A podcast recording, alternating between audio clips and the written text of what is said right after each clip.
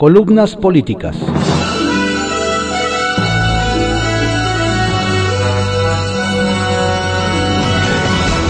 Continuamos con la audiosíntesis informativa de Adrián Ojeda Román, correspondiente a hoy, miércoles 16 de junio de 2021. Demos lectura a algunas columnas políticas que se publican en periódicos de circulación nacional. Poder y Dinero, por Víctor Sánchez Baños, que se publica en el periódico Eje Central. Clase media que forjó un país llamado México. No ames lo que eres, sino lo que puedes llegar a ser. Miguel de Cervantes Saavedra, escritor español. Si la inmensa mayoría de los seres humanos, si no hubieran pensado en superarse, la humanidad viviría en cavernas. Así puedo sintetizar la necesidad del ser humano para ser mejor día a día y recibir el premio a su dedicación, estudio, trabajo y constancia. Es natural y humano. No hay quien tenga un zapato y busque el par y después otro par, después una bicicleta y luego un carro, que coma frijoles y no desee comer carne, que tenga felicidad y no quiera más dopamina. Así somos los seres humanos. Por eso, ningún político debe castigar a nadie por buscar una mejor vida. Sin embargo, en este planeta y en nuestro país, la clase política quiere intervenir en todo, en nuestras vidas, desde nuestros trabajos, nuestras empresas, nuestros hábitos de compra, hasta en nuestras alcobas. La mayoría de los hombres y mujeres que marcaron a la que desde su vida de, de pobreza y carencias llegaron a brindar a la humanidad grandes herramientas de felicidad en la ciencia, las artes, la cultura, la educación, la medicina, la alimentación, la generación de bienestar. Algo que la clase política no entiende, ya que ellos no generan nada solo gastan el dinero de la sociedad. De pobres pasaron a clase media con apuraciones y de ahí a estratos de gran comodidad económica. En México, quienes han hecho la verdadera historia del país salieron de las clases medias. Los independentistas, Hidalgo, Allende, Abasolo, Jiménez, José Fortis, Morelos y Turbide. Los revolucionarios, Emiliano Zapata, los Flores Magón, Carranza. Los escritores Paz, Fuentes, Poniatowska, Sabines, Arriola, Garro, Rulfo, Sor Juana, Azuela y miles más. Los previos Nobel, Mario Molina, Octavio Paz y Alfonso García Robles.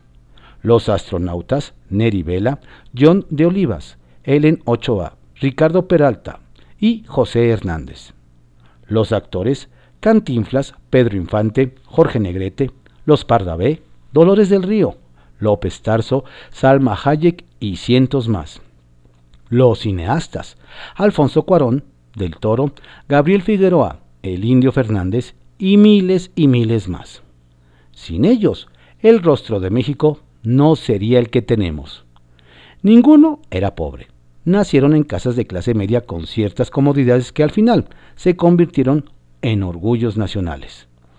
Todos tuvieron motivaciones poderosas para dejar huella en el país, e incluido en el planeta.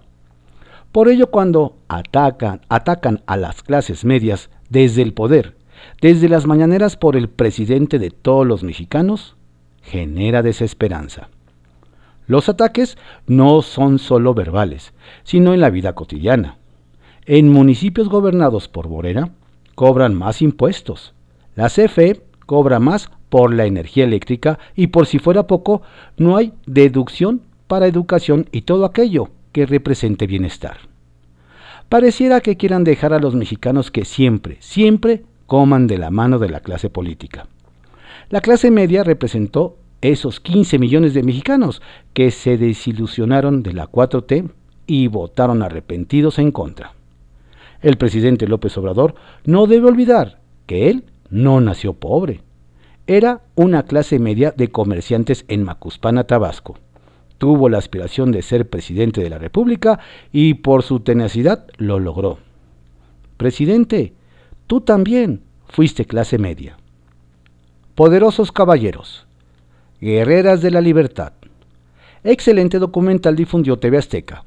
Guerreras de la Libertad expone el trabajo periodístico de mujeres que han puesto al descubierto redes de corrupción inquistadas en las esferas más altas del poder, mafias que someten a miles de personas a las condiciones más infrahumanas y las más crueles vejaciones. Grupos delictivos que siembran terror y cancelan las libertades más fundamentales con su violencia. Un sólido equipo liderado por Benjamín Salinas Sada y con la dirección de Rafael Rodríguez Sánchez, así como el equipo de ADN 40, encabezados por Luciano Pascua Ripey. Ofrece así contenidos de alta calidad para un público inteligente. Claudia Ibet García entrevistó a las guerreras Lidia Cacho, Anabel Hernández, Ana Lilia Pérez Blanchet, Claudia Guerrero, Elena Poniatowska, San Juana Martínez, Marcela Turati, Viviana Belsazo, Nayeli Roldán, Marta Ramos, Pilar Ferreira, Fabiola Guarneros, Andrea Merlos, Elisa Alanís, Bárbara Anderson, Adriana Pérez Cañedo, Ivonne Melgar, Estela Libera, Ana María Lomelí, Jania Nobel, Alicia Salgado, Marilena Vega, Eunice Albarrán, Katia de Artigues, Adela Micha, Catalina Noriega, Rosa Montero y Guadalupe Michaca. Vean el documental, con guion producido por el equipo de especialistas audiovisuales de TV Azteca Documentales. Quintana Roo. Como resultado de un estudio llamado Crece deuda estatal por pandemia, realizado por la consultora AR Regional, se reconoce a Quintana Roo, gobernado por Carlos Joaquín, una reducción en un 2.2% de la deuda en 2020, lo que representa 773.2 millones de pesos. Dicha reducción se logró gracias a los ajustes racionales del gasto que permitieron canalizar más recursos para enfrentar la, la emergencia provocada por el COVID-19. Responsabilidad Social Corporativa. Iberia. Víctor Moneo, director para América Latina de la aerolínea española Iberia, ve un panorama sólido para el crecimiento de esa empresa en rutas de y con destino a México. Si bien la ocupación de las operaciones no ha alcanzado los niveles prepandemia, tener una mayor oferta de vuelos ayuda a generar confianza entre los viajeros y el nuevo entorno de viajes post pandemia. Afortunadamente, España levantó las restricciones y ahora pueden viajar personas con ciertas vacunas aplicadas. Esto destaca a México como una nación que potencia crecimiento turístico. Arsenal, por Francisco Garfias, que se publica en el periódico Excelsior. ¿Tiempo de darle crédito a AMLO? Leímos el artículo que Marcelo Ebrard publicó en The Washington Post. El canciller sostiene que los críticos se han equivocado en sus intentos por definir al presidente López Obrador como populista y autoritario. Sostiene también que las advertencias de causa económico, regresión democrática y choque con Washington que han hecho esos críticos nunca ocurrieron. Quizás es tiempo de que le den un poco más de crédito a AMLO y a la democracia mexicana. Subraya a manera de conclusión. Diferimos de Marcelo, cuando dice que se equivocan quienes definen a AMLO como populista y autoritario. No le gustan esos términos. Vamos a llamarlo autócrata. Va a la definición de autocracia. Un sistema de gobierno que concentra el poder en una sola figura, cuyas acciones y decisiones no están sujetas ni a restricciones legales externas ni a mecanismos regulativos de control popular. ¿Le suena? El canciller no puede negar el rechazo del presidente a los órganos autónomos. Los ha querido eliminar. Le estorban el INAI, la COFESE, el INE.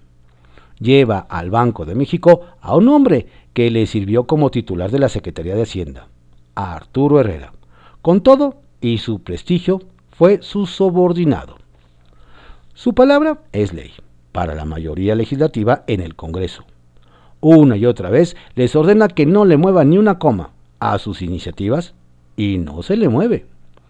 Todos los días mete mano en asuntos del Poder Judicial. Aquí tampoco respeta la división de poderes. Quiere imponer dos años más a Arturo Saldívar como presidente de la Suprema Corte de Justicia de la Nación, a pesar de que la Constitución lo limita a cuatro años. Dice que es el único que puede sacar adelante la reforma al Poder Judicial. Los ministros heredados del pasado están al servicio del dinero, asegura. Descalificó a la clase media de la Ciudad de México y zona metropolitana por no haber votado por Morena. Su visión trasnochada lo llevó a decir que los clase medieros son aspiracionistas, egoístas y con el deseo de triunfar a toda costa. La economía no se ha desplomado y el peso se ha apreciado, es cierto, pero en crecimiento económico ha quedado a deber. Este año va a ser el primero de tres con crecimiento del PIB por habitante. Cerramos el tema con una pregunta al canciller. ¿En serio cree que los críticos de AMLO están tan equivocados? AMLO anunció tres reformas constitucionales para su segundo trienio. Tarea difícil. No tiene la mayoría calificada, dos tercios de la Asamblea, para modificar la Carta Magna. Su única posibilidad es que algunos de los partidos de la coalición Va por México, ya habló del PRI, le otorguen los votos requeridos. La primera reforma tiene que ver con el fortalecimiento de la Comisión Federal de Electricidad. De aprobarse, le aseguraría el 56% del mercado a la empresa que dirige Manuel Bartlett. El otro 46% iría a los particulares que, en su mayoría, generan energías limpias. Un cambio de esa naturaleza daría un golpe a la libre competencia, promovería el uso de combustibles contaminantes y aunque el discurso oficial diga lo contrario, encarecería la electricidad. La electoral es la segunda reforma anunciada. El presidente quiere cambiar el INE, borrar a los actuales consejeros nombrados por los partidos de antes. Busca poner en su lugar a incondicionales que desde ahora ya califica de gente de inobjetable honestidad, rectos, auténticos, demócratas. Le importa un comino que los ciudadanos tengan más confianza en el órgano electoral que en su presidente. Un estudio de opinión de reforma realizado a mediados de abril refleja que el 68% de los entrevistados confía en el instituto y un 58% en el jefe de Estado. Para promover esa reforma, usa un lenguaje propio de los populistas. Vende la idea de que hay que abaratar las elecciones para llevar a los ahorros a los programas sociales. No es posible que se destinen 20 mil millones de pesos a partidos. INE y tribunal, argumenta. La medida, sin embargo, no está libre de riesgos. Entre otras cosas, abre la puerta al dinero sucio en las campañas. Los 200 diputados y senadores plurinominales se eliminarían. ¿Para qué tantos? se preguntó ayer el presidente. La desaparición de los legisladores de listas favorece al partido en el gobierno. La tercera reforma propone que la Guardia Nacional forme parte de la Secretaría de la Defensa Nacional, un paso más hacia la militarización del país. No queremos que pase después a gobernación o cualquier otra institución y en seis años esté echada a perder, alega. La función de la Guardia Nacional con las Fuerzas Armadas consolidaría el engaño que ayudó a su aprobación en el Congreso. El mando sería civil. Capital Político, por Adrián Rueda, que se publica en el periódico Excelsior. Se resquebraja Morena en Ciudad de México. A poco más de una semana de la peor derrota de la izquierda en la capital del país, Morena sigue buscando culpables de la debacle, y mientras unos tratan de salvar sus cabezas, otros afilan las hachas. Aunque los morenos se parecen cada vez más al viejo PRI, la diferencia es que en el otrora partidazo la capacitación y la disciplina eran fundamentales. Aquí no hay capacidad ni disciplina, y lo más grave, ni siquiera hay partido. A casi ocho años de su creación, Morena sigue siendo un movimiento integrado por caciques de todos los colores a los que nadie puede domesticar. Mientras Andrés Manuel López Obrador fue su dirigente aunque fueran de chile dulce y manteca, todos se alineaban. Apenas el tabasqueño los dejó para ser candidato y luego presidente, se armó la rebatinga que el 6 de junio cobró su primera víctima en la persona de Claudia Sheinbaum, quien no solo perdió la ciudad y la mayoría en el Congreso local, sino que ni siquiera pudo mantener Tlalpan. Y si bien hubo traiciones internas, la culpa es totalmente de ella, por la imposición de pésimos operadores y candidatos. ¿Por qué busca justificar la derrota en otros factores y no asume que el haber puesto a Héctor Ulises García como su operador electoral y haberse entregado a los brazos de René Bejarano, desafiando a Ricardo Monreal, le cobraron factura? También impuso a Dolores Padierna en la Cuauhtémoc, a Gabriela Osorio en Tlalpan y a Carlos Castillo en Coyoacán, por ejemplo, pese a no ser los mejores cuadros. Todos ellos fueron apaleados por la oposición que sí supo ganarse la aspiracionista clase media. A la jefa de gobierno le pusieron un dique no solo en las alcaldías capitaninas del poniente, sino también de los municipios mexiquenses de esa zona, con el regreso del Corredor Azul. La pérdida de esa canasta de votos la pone en clara desventaja para el 2024. En breve, perderá la comodísima mayoría lograda en Donceles hace tres años. Ahora va a tener que negociar con la oposición hasta la compra de unos lápices. Que nadie se engañe. Las pocas alcaldías que Morena pudo retener fueron donde hubo menos participación ciudadana, como en Iztapalapa, Tláhuac y Xochimilco. Ahí ganaron con su estructura de acarreados. Porque donde más ganó votos, Benito Juárez, Coajimalpa y Miguel Hidalgo, los ciudadanos apalearon al partido oficial. De cinco alcaldes morenos que quisieron reelegirse, cinco perdieron. Los dos que ganaron, Xochimilco y Gustavo Amadero, están impugnados por evidentes tranzas. Tan vergonzosa fue la derrota que diputados que controlan la coordinación del grupo parlamentario como Eduardo Santillán, Valentina Batres y José Luis Rodríguez, por ejemplo, perdieron en las urnas. Santillán no pudo obtener la alcaldía de Álvaro Obregón. Los otros dos no lograron el apoyo popular para reelegirse. Algo presentían, pues se anotaron en la lista de plurinominales. Es de pena ajena que Batres, vicecoordinadora, Isabela Rosales, expresidenta de la mesa directiva, Temístocles Villanueva y Yuriri Ayala, entre otros, hayan sido rechazados en las urnas y tengan que colarse por la puerta de atrás para seguir cobrando en donceles. Morena quedó resquebrajado en la capital, donde cada quien busca salvarse como pueda, incluyendo a la jefa de gobierno. Centavitos. Por cierto, hoy es el gran día en que se conocerá el primer informe oficial que peritos noruegos hicieron sobre la tragedia de la línea 12 del metro. Aunque solo es el primero, empezará a dibujar quién puede dejar de soñar con el 2024. Historias de reportero por Carlos Dores de Mola que se publica en el periódico El Universal. La peor fiesta del mundo.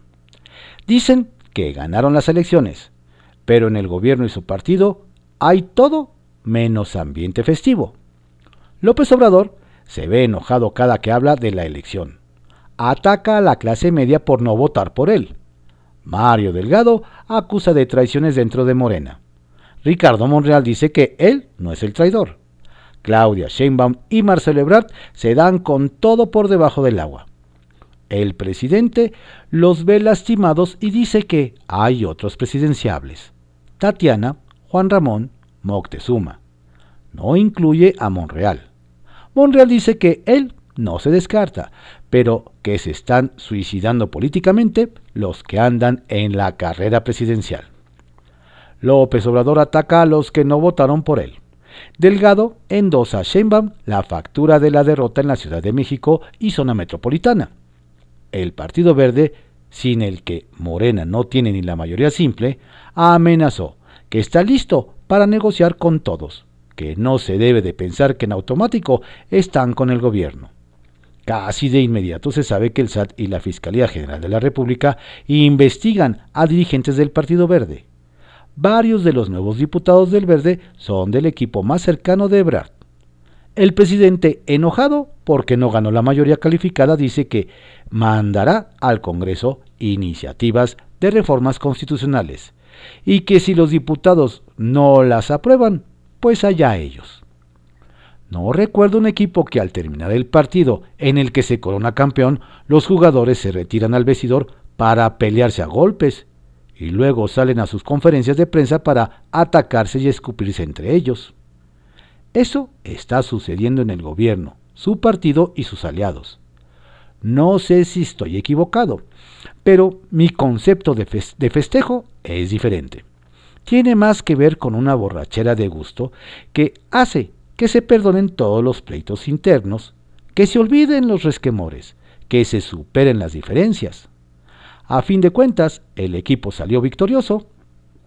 La imagen que dan desde el poder es la de que en realidad fueron derrotados, que no consideran ningún triunfo haber ganado 12 gobernaturas y mantenido la mayoría simple en la Cámara de Diputados, en medio de una desastrosa gestión que no tiene nada que presumir en economía, seguridad, salud, corrupción, combate a la pobreza.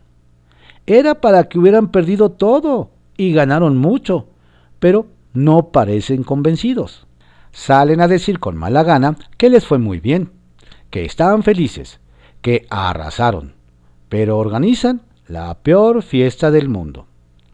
Salvo que sea el ocaso el que esté empezando a asomar en la ventana, y que el amargo sabor de retiro impregne el paladar, que la irremediable, paulatina y sistemática pérdida de poder asociada a la sucesión se traduzca en ese ánimo iracundo de quien no puede modificar por sus pistolas la constitución, de quien es incapaz siquiera de evitar una guerra abierta entre los suyos.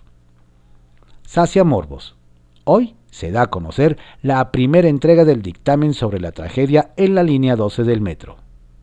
En Morena, que comiencen los Juegos del Hambre. Serpientes y Escaleras, por Salvador García Soto, que se publica en el periódico El Universal. En busca de mayoría, viene mano dura de la 4T. Cuando el presidente pregona a los cuatro vientos que va a presentar tres nuevas reformas constitucionales en los próximos meses, a pesar de que sabe que su partido ya no tiene la mayoría calificada, ninguna de las dos cámaras del Congreso de la Unión, porque la perdió en las pasadas elecciones, lo que en realidad está anunciando es que su gobierno está dispuesto a todo para conseguir los votos suficientes de sus opositores, tanto en el Senado como en la Cámara de Diputados, y lograr así la aprobación de sus reformas, pasando por encima de la oposición. Es decir, que si López Obrador dice que va a intentar convencer a algunos periodistas o diputados o senadores de cualquier otro partido para que apoyen sus reformas y le ayuden a construir con sus votos las mayorías calificadas de dos terceras partes que se necesita para cambiar la Constitución, no está hablando de un convencimiento por la vía del diálogo y la negociación, mucho menos de una negociación en la que su gobierno tenga que ceder algo o conceder lo que pidan sus opositores. Lo que en realidad está anunciando el presidente es que utilizando los medios judiciales y fiscales y haciendo sentir todo el peso de las instituciones del Estado, va a obligar a que sus reformas tengan el número de votos suficientes para ser aprobadas en el Congreso. Una muestra de lo que viene para los opositores ya está para sus aliados que se le resistan, sean dirigentes partidistas, gobernadores, diputados o senadores. Es lo que está ocurriendo en estos momentos con el coordinador del Partido Verde en el Senado de la República, Manuel Velasco, a quien, aun siendo aliado de Morena y del presidente López Obrador, le aventaron a la caballería del SAT para revisarle y revivir auditorías de los años en que fue gobernador de Chiapas, 2012 a 2018, y le han documentado gastos por 500 millones de pesos que presuntamente fueron ejercidos a través de empresas factureras.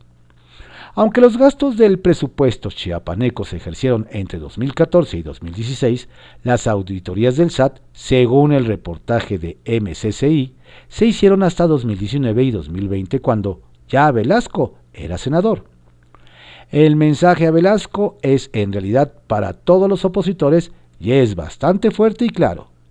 Si así tratan y presionan a un aliado, aliado del presidente para que no se le ocurra salirse del huacal y regatearle sus votos a Morena, ¿qué les puede esperar a los dirigentes políticos y congresistas de la oposición si es que el presidente decide que, por ejemplo, para aprobar su reforma constitucional al sector eléctrico, que ya anticipó, necesita unos 20 votos del PRI, unos 5 del PRD y unos 15 del PAN?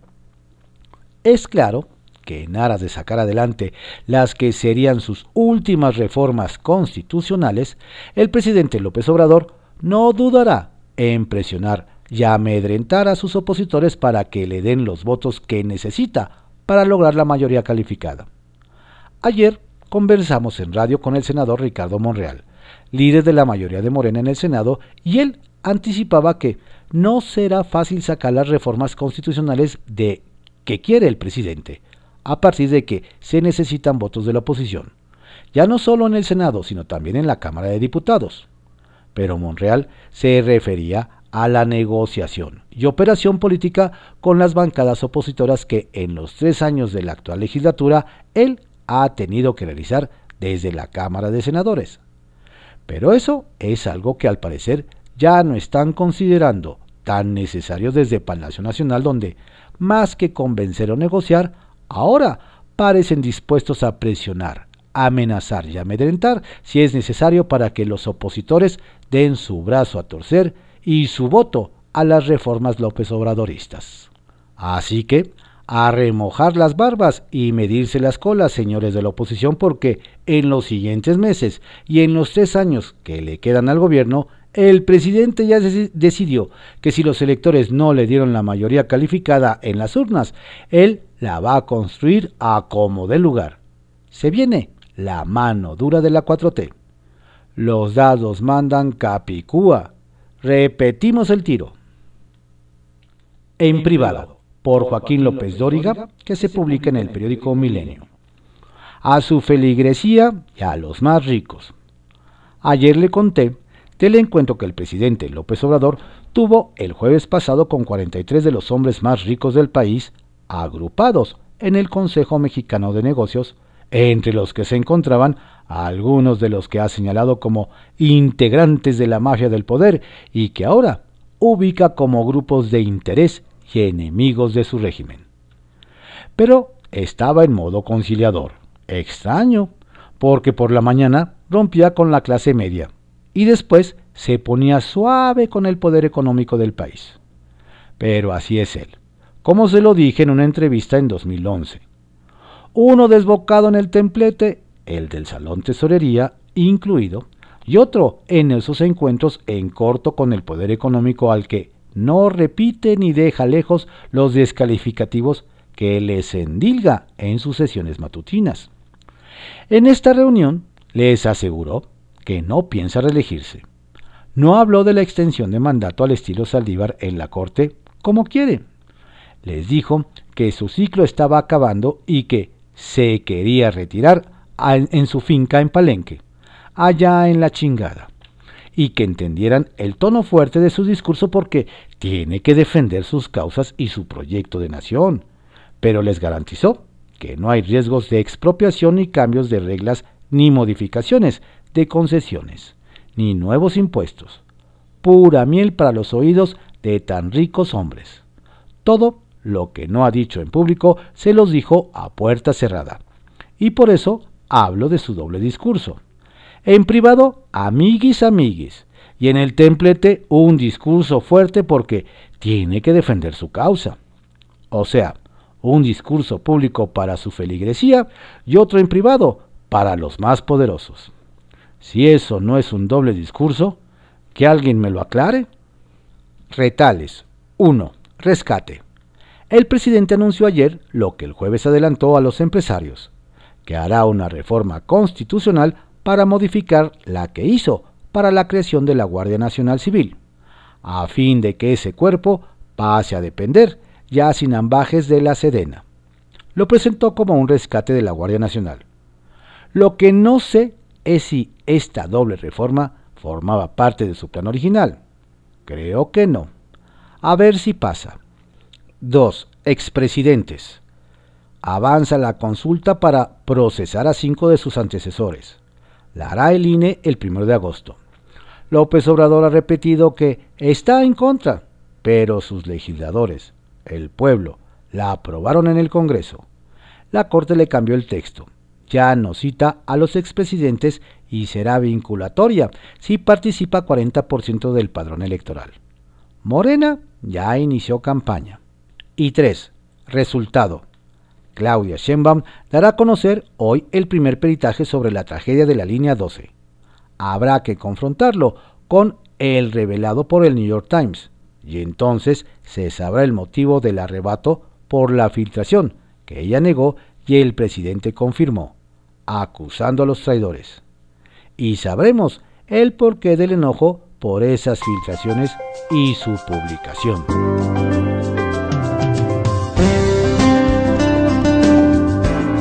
Estas fueron algunas columnas políticas que se publican en periódicos de circulación nacional en la audiosíntesis informativa de Adrián Ojeda Román, correspondiente a hoy, miércoles 16 de junio de 2021.